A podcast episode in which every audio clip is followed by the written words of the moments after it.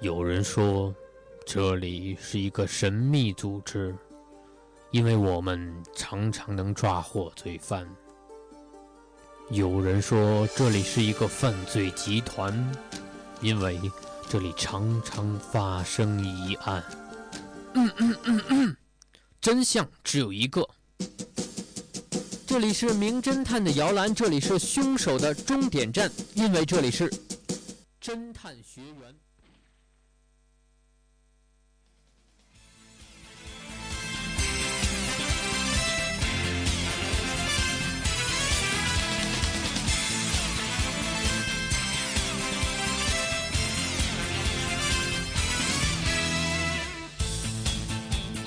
Hello，大家好，北京时间的十九点三十一分，欢迎各位继续锁定 FM 九十五点二浙江师范大学校园之声。这一节又到了我们侦探学员的时间了，大家快来开动脑力吧！我是今天的主播诗瑶。那今天照往常的惯例呢，也是请来了我们两位学员啊，其中有一位现在很还 还很怨念，就是因为猜案子进来了之后呢，又没有办法吃他的零食。不过还是请他跟大家打个招呼吧。嗯，大家好，我是今天其中一位学员子珍。嗯，好的。那另外一位呢，也是我们非常可爱娇小的一位小姑娘，跟大家打个招呼。大家好，我是今天的学员李文杰。其实我刚刚在外间问了一下两个人的情况啊，就是关于说，哎，猜案子这方面，或者说平常有没有看过这一类的东西。然后结果呢，两个人给出的答案都是好像平常猜不太出来。那不知道今天在播音间里能不能发挥出自己非常好的水平呢？开动一下智力，看看自己能什么情况。可能我觉得我的非常好的水平猜出一个，也就是我的极限了。我们今天可有四个案子等着大家呢。那我们亲爱的小朋友有信心吗？嗯，尽力而为吧。好的，那话不多说，马上进入我们今天的第一个案子喽。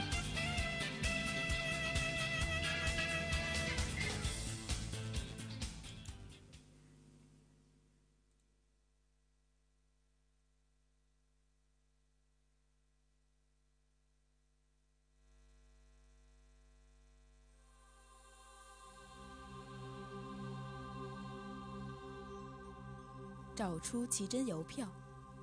正在举行的邮票展览会上，一枚价值三千万日币的世界奇珍邮票被偷了。刑警们非常迅速地在附近大楼的一间屋子里抓住了窃贼。快把你偷的邮票拿出来！刑警严肃地说道。哼！窃贼还没来得及销赃，就被刑警发现了，却是一副不屑的样子。刑警将犯人戴上手铐。仔细地搜查他的身体，却没有发现任何。接着，刑警又检查了他的衣服和鞋子，仍未发现邮票的踪迹。房间里除了一张办公桌和一台电风扇以外，并无其他任何家具，看起来就像空屋子似的，只有电风扇正在旋转着。屋内的各个角落，连天花板、地板都被仔细地翻找过。仍然是看不到邮票的影子。你到底把它藏到哪里去了？刑警问道。窃贼却一副洋洋得意的样子。由于是高价名贵的邮票，因而判断不可能丢到窗外，一定就藏在他的身边。刑警找不到邮票，感到非常的懊恼。亲爱的学员们，你们能帮帮忙吗？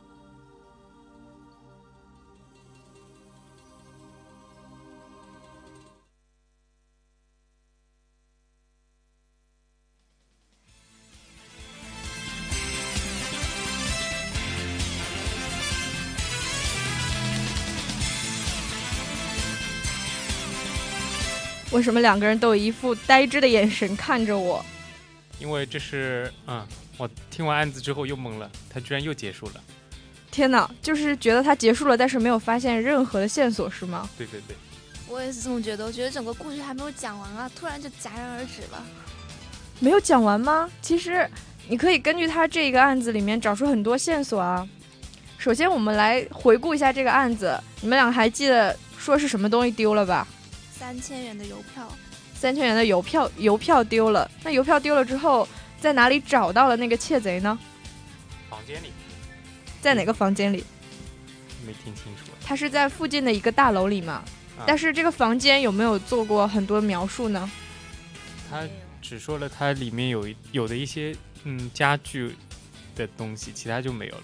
哦，那你除了这个之外，还交代了什么？你们还记得吗？关于这个旁边的大楼，他没有陈述太多，我觉得可能是对这个大楼做了偷梁换柱的改变吧。对大楼做了偷梁换柱的改变，跟丢失的邮票有什么关系呢？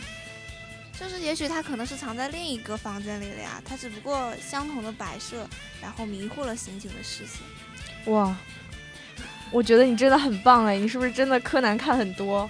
然后所以说这种现藏伪造的这些东西都看得很明显。那其实除了这个，呃，我觉得好像还有很多我觉得可以值得挖掘的细节。你们两个就真的只注意到这些吗？那子珍同学，你快点想一下好了。可能我听到的细节不是太多吧，但是只有那些家具，就是一个旋转的电风扇，嗯还有办公桌这样子，那可能就在这几个东西里面吧。因为之前搜查搜查他的身体嘛，嗯包括搜查他的衣服和鞋子，好像都没有发现任何的痕迹，然后就只能把注意力转移到他办公室里面的一些东西上了。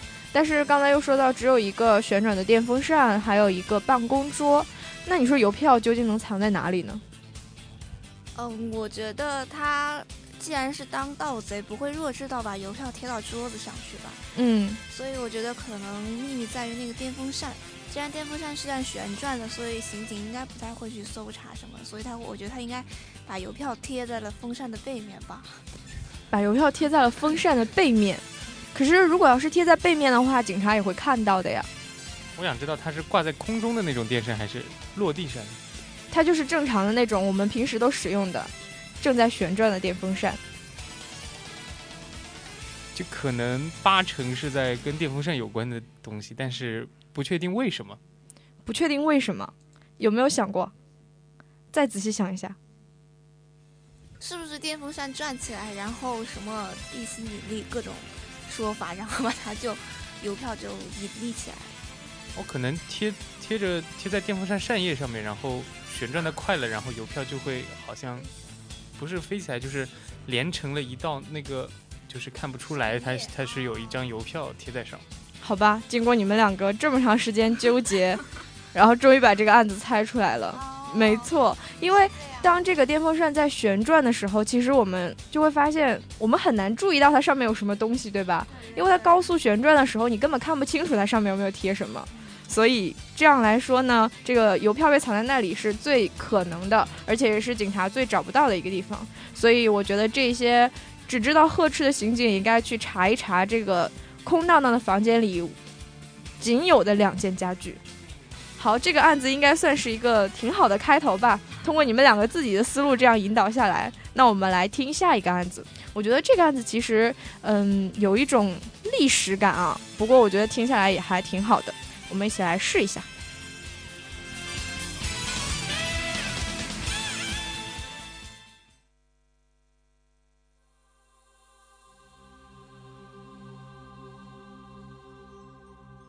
知县断案。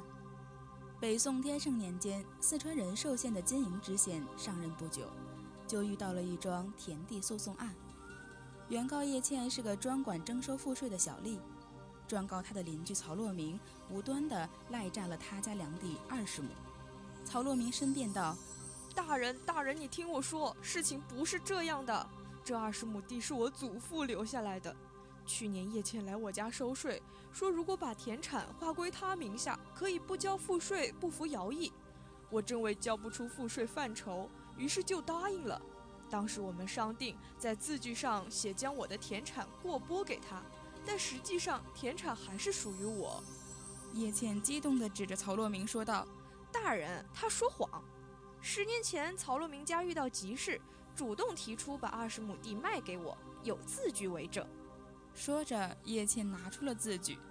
知县接过字据，仔细的审阅。这张叠起来的字据是用白宣纸写的，整张纸已经发黄，纸的边缘也磨损了不少，像是年代很久了。金英知县将字据叠起来又展开，展开又叠起来，思索了好一会儿。突然，金英眼睛一亮，惊堂木响亮的一拍，喝道：“大胆刁民，竟敢伪造字据，诓骗本县！还不快快从实招来？亲爱的学员们，知县到底从字据上发现了什么破绽呢？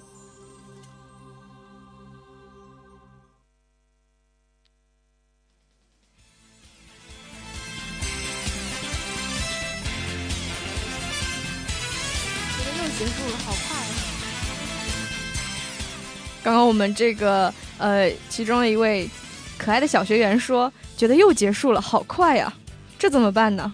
你们两个现在根据这个案子里面有没有什么头绪呢？首先知道谁是造假的人了吧？嗯，是叶倩是造假的。啊，叶倩是造假的。那有没有想过为什么这个支线会想通呢？我们的金银知县为什么突然一下就想通了？原来是他造假的呢？我觉得白宣纸发黄是它有年代感的一个表现，但是嗯，我觉得知县应该是从他自己动作那个折啊叠、折啊叠的，然后就发现，但是我也说不明白。对，折啊叠，折啊叠，然后就突然发现了这样一个破绽。那嗯，我觉得他折叠折叠不太对，应该是说白宣纸本身就有问题。你想，嗯，他既然是以一个穷人签订的契约，怎么会用这么名贵的白宣纸呢？哦，你可能是从这个材料上来讲的，说，哎，这跟穷人签订为什么要用白宣纸呢？所以说有可能是这个人自己准备了纸，然后造假出来的是吧？哦，那这可能是一方面的猜想。那除了这方面的猜想，你们两个呃，如果想到这个白宣纸上它是造假的话，那为什么之前要把它折起来又展开，展开又折起来呢？这个有没有想过？因为我总觉得保存了很久的那个纸是经不起这种折腾。所以就是说，你的意思是，好像它这样折叠又展开，展开又折叠，那它可能会断掉，或者出现一些什么样的状况。嗯然后，但是这个时候呢，这个纸还是很坚韧，对吧？对。我首先来说一下我们这个我们的小编啊，他当时的这个想法。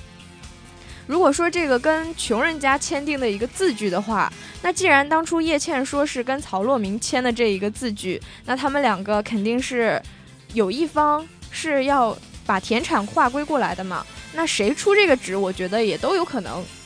所以说这个纸，我觉得一方面来讲，不管它是名贵与否啊，只要是有人能拿这个纸，因为得到田产的那个人他一定是不在乎钱的嘛，所以这个纸有可能是叶倩出的。那另外呢，在讲说，如果要是这么多年都经不起折腾的话，那其实如果要是一一张白宣纸，它的韧性我觉得还是不错的。如果要是你用过白宣纸的话，另外来讲的话呢，它保存了这么多年，肯定不能经常的展开又折叠，折叠又展开。所以说，支线这么折腾两下，好像这个白宣纸也不会出什么太大的问题。所以我觉得想到这儿了之后呢，我觉得你们两个这个说法都可以推翻。那其实从头来想一下这个案件的话，我们说到这个曹洛明当时他提到说，这个田产是属于过归给他，但实际上田产的名义名义上在他那，实际上自主权还是在他手里。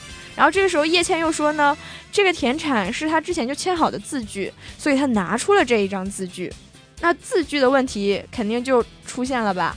那大家都把注意力转移到这个白宣纸，以及说他当时这个折痕上面。其实其中呢，这个白宣纸还暗藏了很多的细节，我不知道两位有没有注意到？我只听到它发黄了，哦，听到它发黄了。还有呢？没有了。好吧，那根据这个发黄了，你能想到什么吗？发黄是它保存不当呗，还能有什么？好的，那既然这样的话，什么？既然这样的话，我们需要把这个案子再听一遍吗？你们觉得？需要。好吧，再仔细听一下这个细节。那既然是字句出了问题，究竟这个字句出了什么问题呢？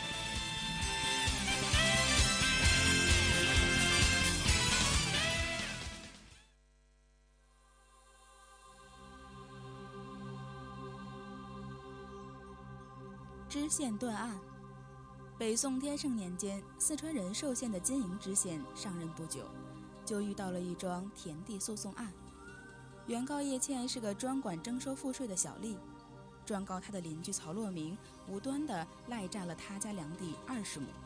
曹洛明申辩道：“大人，大人，你听我说，事情不是这样的。这二十亩地是我祖父留下来的。去年叶倩来我家收税，说如果把田产划归他名下，可以不交赋税，不服徭役。我正为交不出赋税犯愁，于是就答应了。当时我们商定在字据上写将我的田产过拨给他，但实际上田产还是属于我。叶倩激动地指着曹洛明说道：“大人，他说谎。十年前曹洛明家遇到急事，主动提出把二十亩地卖给我，有字据为证。”说着，叶倩拿出了字据。知县接过字据，仔细的审阅。这张叠起来的字据是用白宣纸写的，整张纸已经发黄，纸的边缘也磨损了不少，像是年代很久了。金英知县将字据叠起来又展开，展开又叠起来，思索了好一会儿。突然，金英眼睛一亮，惊堂木响亮的一拍，喝道：“大胆刁民，竟敢伪造字据，诓骗本县，还不快快从实招来！”亲爱的学员们，知县到底从字据上发现了什么破绽呢？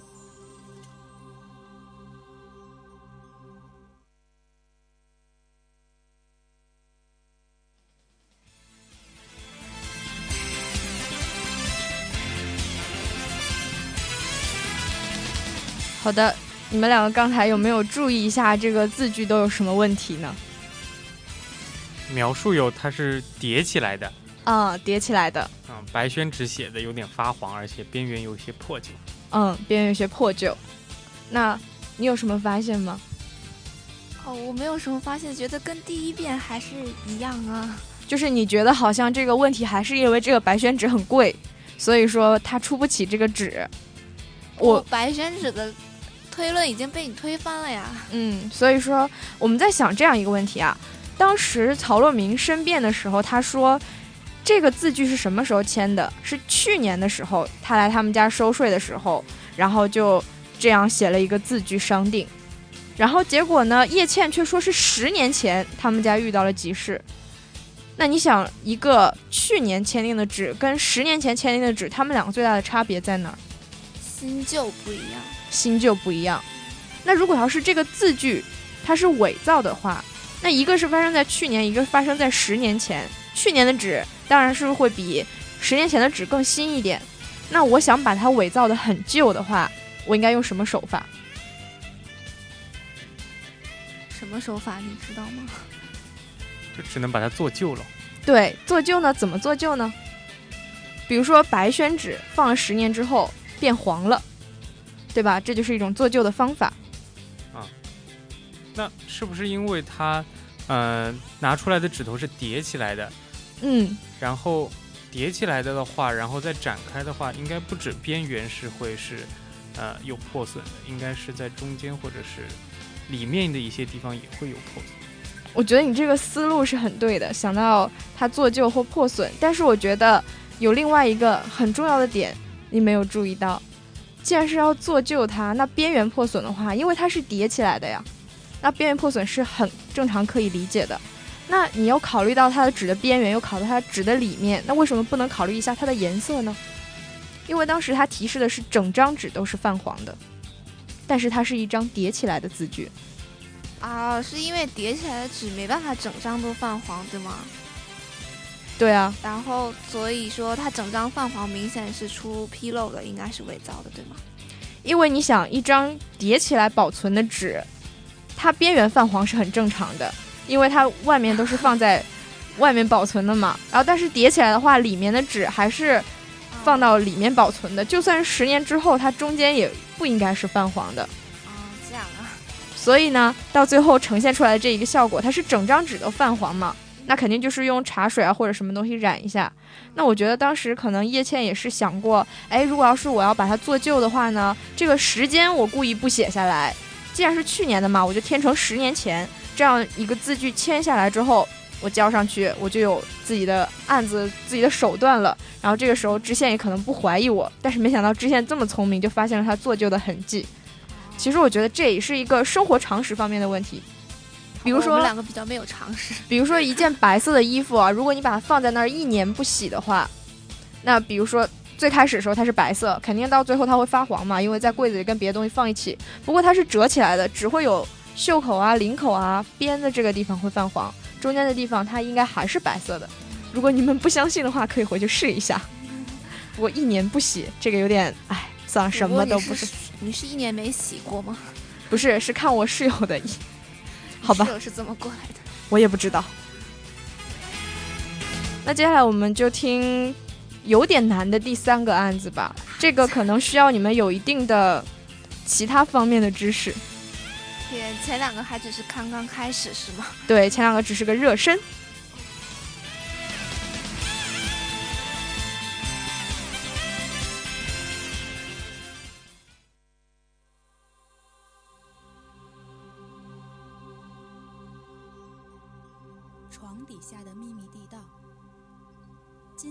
送话到陈斌先生的寓所，却惊讶地发现大门是开着的。就在他走到大厅时，突然听见由寝室传来的阵阵痛苦的呻吟声。他闯入室内一看，不由得大吃一惊。原来有一个警察负伤倒在钢琴边上，四周却没有发现陈斌先生的踪影。负伤的警察痛苦地发出微弱的声音。秘密地道，逃逃走了。说着，用手指向床底。金祥从床底发现了一块看起来似乎可能移动的板子，猜测凶手应该就是从这儿逃走的。掀，掀板，开关，米，米勒。警察说到这儿就断气了。金祥钻到床底，想要掀开板子，但是使尽力气就是打不开。开关，米勒，他是说开关应该设在米勒的画的后面。他环顾了一下四周，发现陈斌先生的那架老钢琴的上方就挂着米勒的画作《播种者》，正是金祥上次送来的复制品。他走到钢琴旁，把画拿了下来。看着粉刷的雪白的墙壁，左顾右看，就是找不到开关。急于寻找秘密通道的金祥，根本就忘了通知警察这件事。秘密地道的开关究竟是装在哪儿呢？在他焦虑烦躁的时候，他突然灵机一动：“啊哈，原来就是在这儿啊！这个秘密通道直通后巷的下水道，凶手就是顺着下水道逃跑的。聪明的学员们。”你们知道金祥是如何打开这个秘密通道的吗？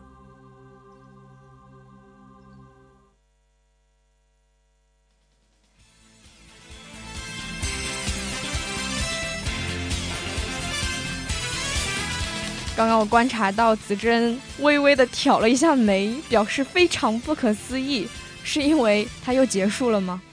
不是，是因为他提的这个问题让我非常，嗯，非常意外。嗯，他说是。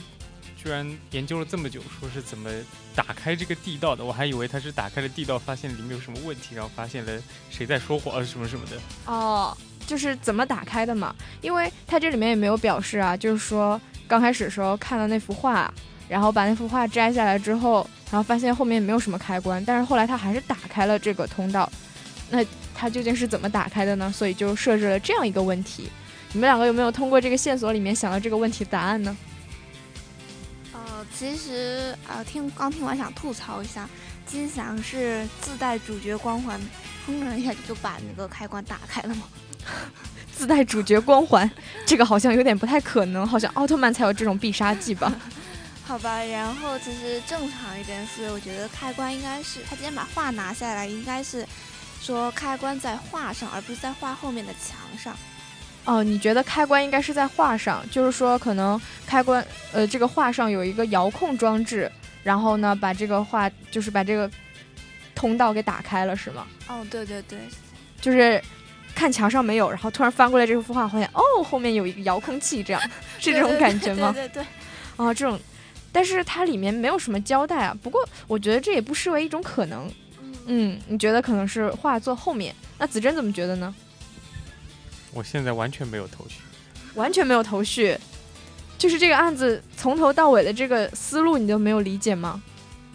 就是我就是听这种案子就觉得他啊从头到尾进行的很正常，然后在一种应该进行的程序里面，然后突然他就问我问题了，然后我就没有思路了。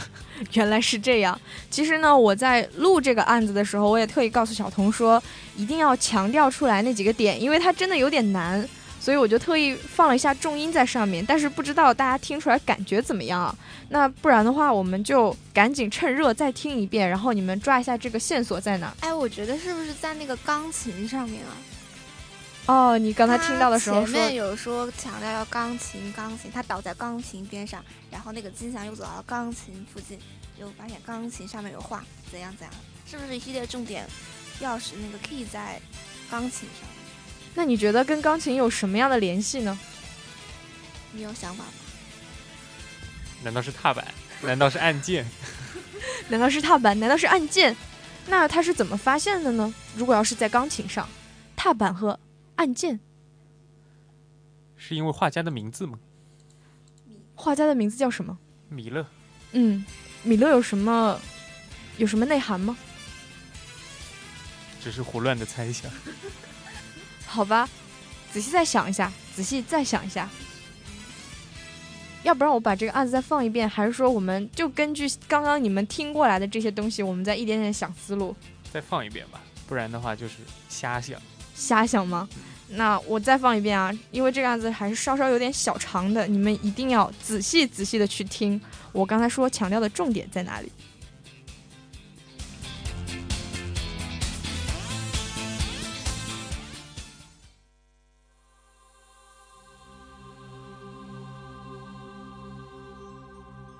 床底下的秘密地道。金祥送画到陈斌先生的寓所，却惊讶地发现大门是开着的。就在他走到大厅时，突然听见由寝室传来的阵阵痛苦的呻吟声。他闯入室内一看，不由得大吃一惊。原来有一个警察负伤倒在钢琴边上，四周却没有发现陈斌先生的踪影。负伤的警察痛苦地发出微弱的声音。秘密地道，逃走了。说着，用手指向床底。金祥从床底发现了一块看起来似乎可能移动的板子，猜测凶手应该就是从这儿逃走的。先先板，开关，米米勒。警察说到这儿就断气了。金祥钻到床底，想要掀开板子，但是使尽力气就是打不开。开关，米勒，他是说开关应该设在米勒的画的后面。他环顾了一下四周，发现陈斌先生的那架老钢琴的上方就挂着米勒的画作《播种者》，正是金祥上次送来的复制品。他走到钢琴旁，把画拿了下来。看着粉刷的雪白的墙壁，左顾右看，就是找不到开关。急于寻找秘密通道的金祥，根本就忘了通知警察这件事。秘密地道的开关究竟是装在哪儿呢？在他焦虑烦躁的时候，他突然灵机一动：啊哈，原来就是在这儿啊！这个秘密通道直通后巷的下水道，凶手就是顺着下水道逃跑的。聪明的学员们。你们知道金祥是如何打开这个秘密通道的吗？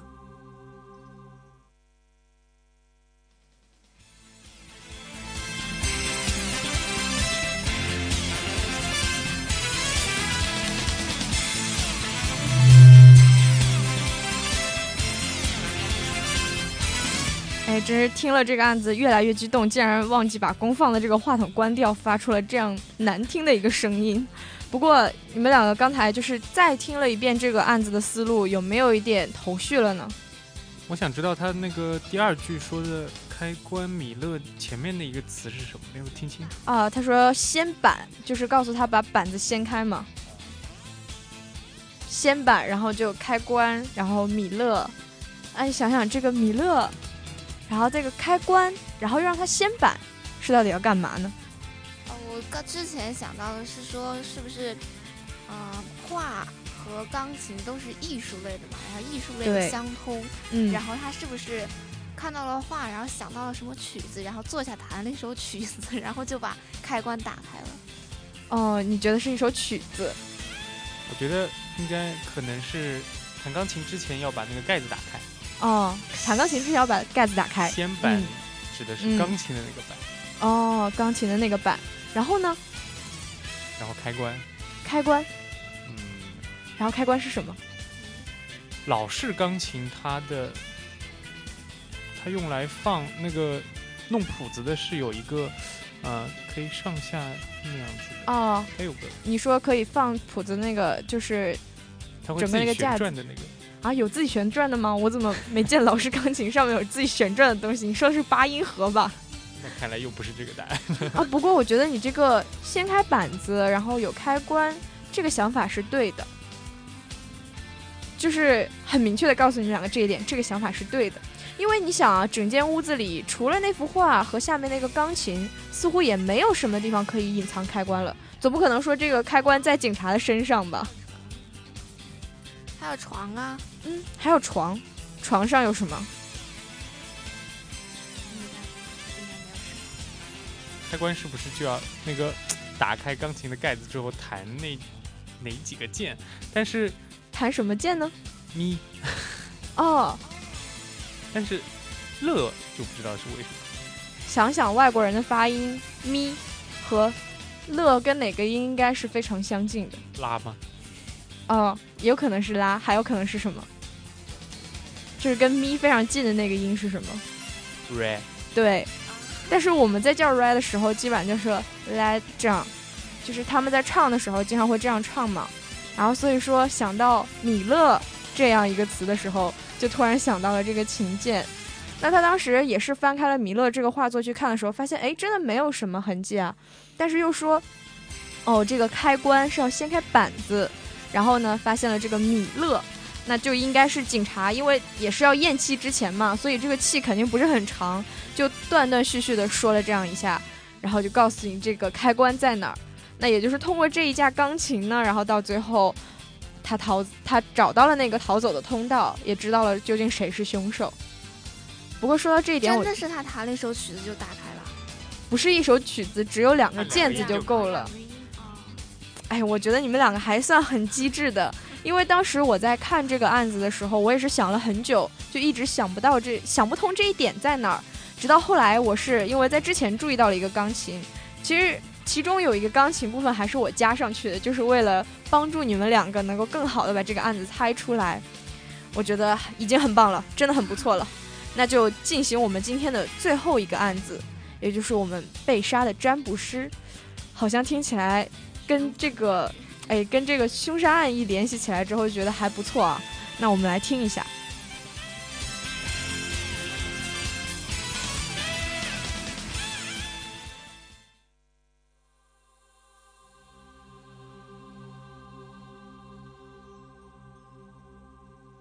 被杀的占卜师。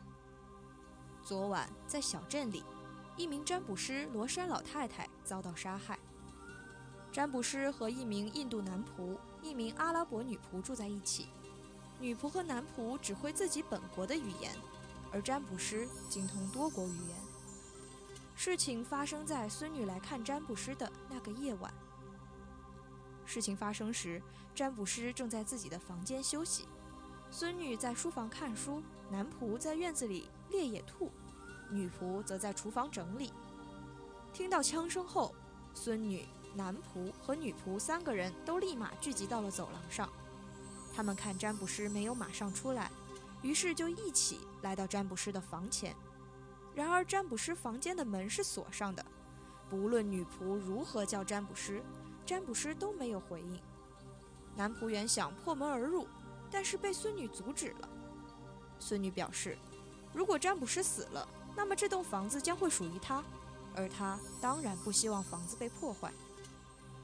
可是女仆由于听不懂孙女的话，就从隔壁房间拿来防身用的手枪破坏了门锁。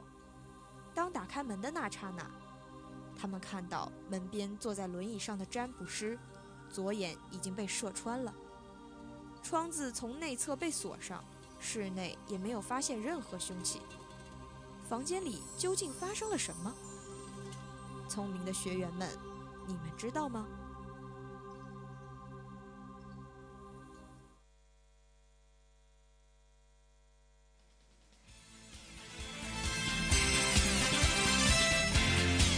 两位聪明的学员，你们知道了吗？还有我们 Y Y 前的学员们，你们知道了吗？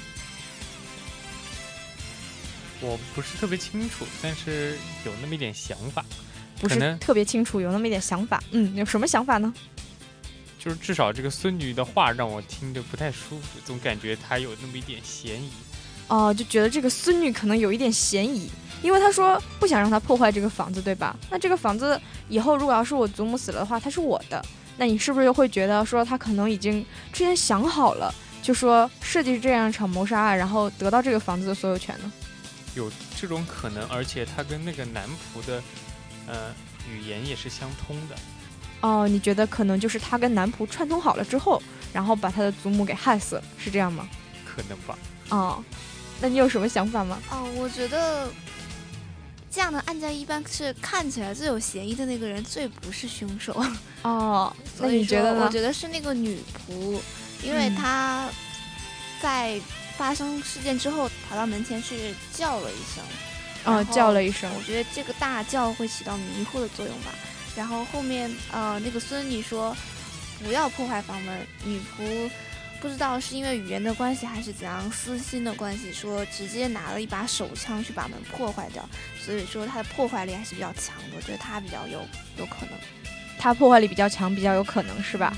那我们想一下这个思路，假如如果是孙女，她她是一个凶手的话，那你觉得她的杀人动机可能就是为了这栋房子，对吧？那如果杀人动机是为了这栋房子，她是采用什么手法把她的祖母杀死的呢？屋内各项都是紧闭着的，门也是锁着的，窗也是锁着的。这个时候，像包括他孙女之前是在干嘛？你们还记得吗？孙女之前看书，哦，那男仆在干嘛？打野兔。那女仆在干嘛？女仆在干嘛？你还记得吗？我不记得了。女仆在厨房整理，她在整理什么东西我不清楚。但是这里面出现了唯一一把枪是在谁的手里女仆？手上，那是在女仆的手上。那也就是这样说的话，肯定是交代这个枪它是一定有归属权的。女仆说它是用来防身的，但实际上呢，这个枪也只枪声只是出现过一次嘛。那我们可能就会怀疑到为什么会是这个女仆身上，对吧？其实我刚才看到 Y Y 上有人已经猜出了答案，也就是我们的雨峰，他刚才说女仆是凶手，因为呢，占卜师是用眼睛看着钥匙孔的，所以这个时候女仆正好一枪打过去，她左眼就被射穿。但是你们想过为什么她会一枪打过去，左眼被射穿？而且占卜师为什么正巧在门口看着吗？因为他叫了一声。因为女仆叫了一声，但是女仆叫的话，由于由于她的语言是别人都听不懂的，所以大家也不知道女仆叫了什么。你们猜这个女仆应该叫了什么？大概？快来看啊！快来看，好直白的叫法。我以为会叫什么比较劲爆的东西，比如比如什么浴巾掉了之类的。浴巾掉了。脑脑脑洞太大，请无视。好吧，其实我们这个刚才也说到，这个占卜师罗莎老太太，她她是精精通各国语言的，也就是这个女仆她是阿拉伯女仆，男仆呢是印度男仆，他们两个说话完全听不懂。然后孙女呢是能跟这个男仆沟通的，但是能不能跟女仆沟通，我们也不清楚。只有这个女仆当时在听到枪声之后冲出来，一直在喊这个占卜师。那也就是说，女仆在喊的时候，可能占卜师是完全听不到的。就是只有占卜师能听懂这个语言，但是其他两个人是听不懂女仆在说什么的。这个时候呢，他想去开这个房子的门，然后就直接用枪，因为他听不懂孙女说的话，所以直接用枪打爆了那个锁。然后这个时候占卜师正好恰巧在锁口那个地方，然后就打穿了左眼。那其实有一种想象就是，可能女仆喊的。出现了什么状况啊？请你快躲到门口，或者是躲到窗子旁边，远离窗子啊这一类的。那可能他就过来。那为什么会通过这个锁孔呢？因为你不在窗子那儿观察的时候，唯一能够观察外面的情况的就只有这个锁孔。所以通过这样一个巧妙的手段吧，然后营造出了一种好像是已经早已被人枪杀的这样一种状态。但实际上呢，却是这个女仆亲手枪杀的。之前那一枪声呢，也只是一个掩饰。不过我当时就想到你们两个这两个思路来讲的话，我觉得还都不错。哎，今天的案子应该猜的算比较顺利的了，没有我太多的引导，你们两个就已经渐渐的自己走入了这个答案到底在哪里。好的，那也是到了我们北京时间的二十一点十分，非常感谢两位今天做客我们的直播间，然后跟我们大家一起猜了这四个案子。也不知道我们 YY 上的听众有任何反应没有啊？除了这个雨峰一下子猜到了我们的结局之外呢，也特别希望更多的听众能参与进来吧。如果以后有机会的话呢，也有可能请我们呃一些就是当然除了我们电台之外的同学来参与我们这个案子的猜想或者是录制环节。如果大家有机会的话，可以关注一下我们的微信平台。那以上呢就是我们侦探学院的全部内容了。我是今天的主播诗瑶，来我们两位聪明的学员跟大家说个再见吧。嗯，我是今天的学员子珍。那相比较上一次第一次来猜案子的时候，已经有很大的进步了。嗯，多来猜嘛。我是今天的学员李文杰啊，第一次来猜还比较蛮兴奋的，不过你猜的真的很准，有很多点都一下子被你猜到了。还好吧。女仆那个确实是一定要反常的思路来，我觉得才对。好的，那也是谢谢两位，那就我们今天的节目就到这儿，跟大家说再见了，下期再见喽。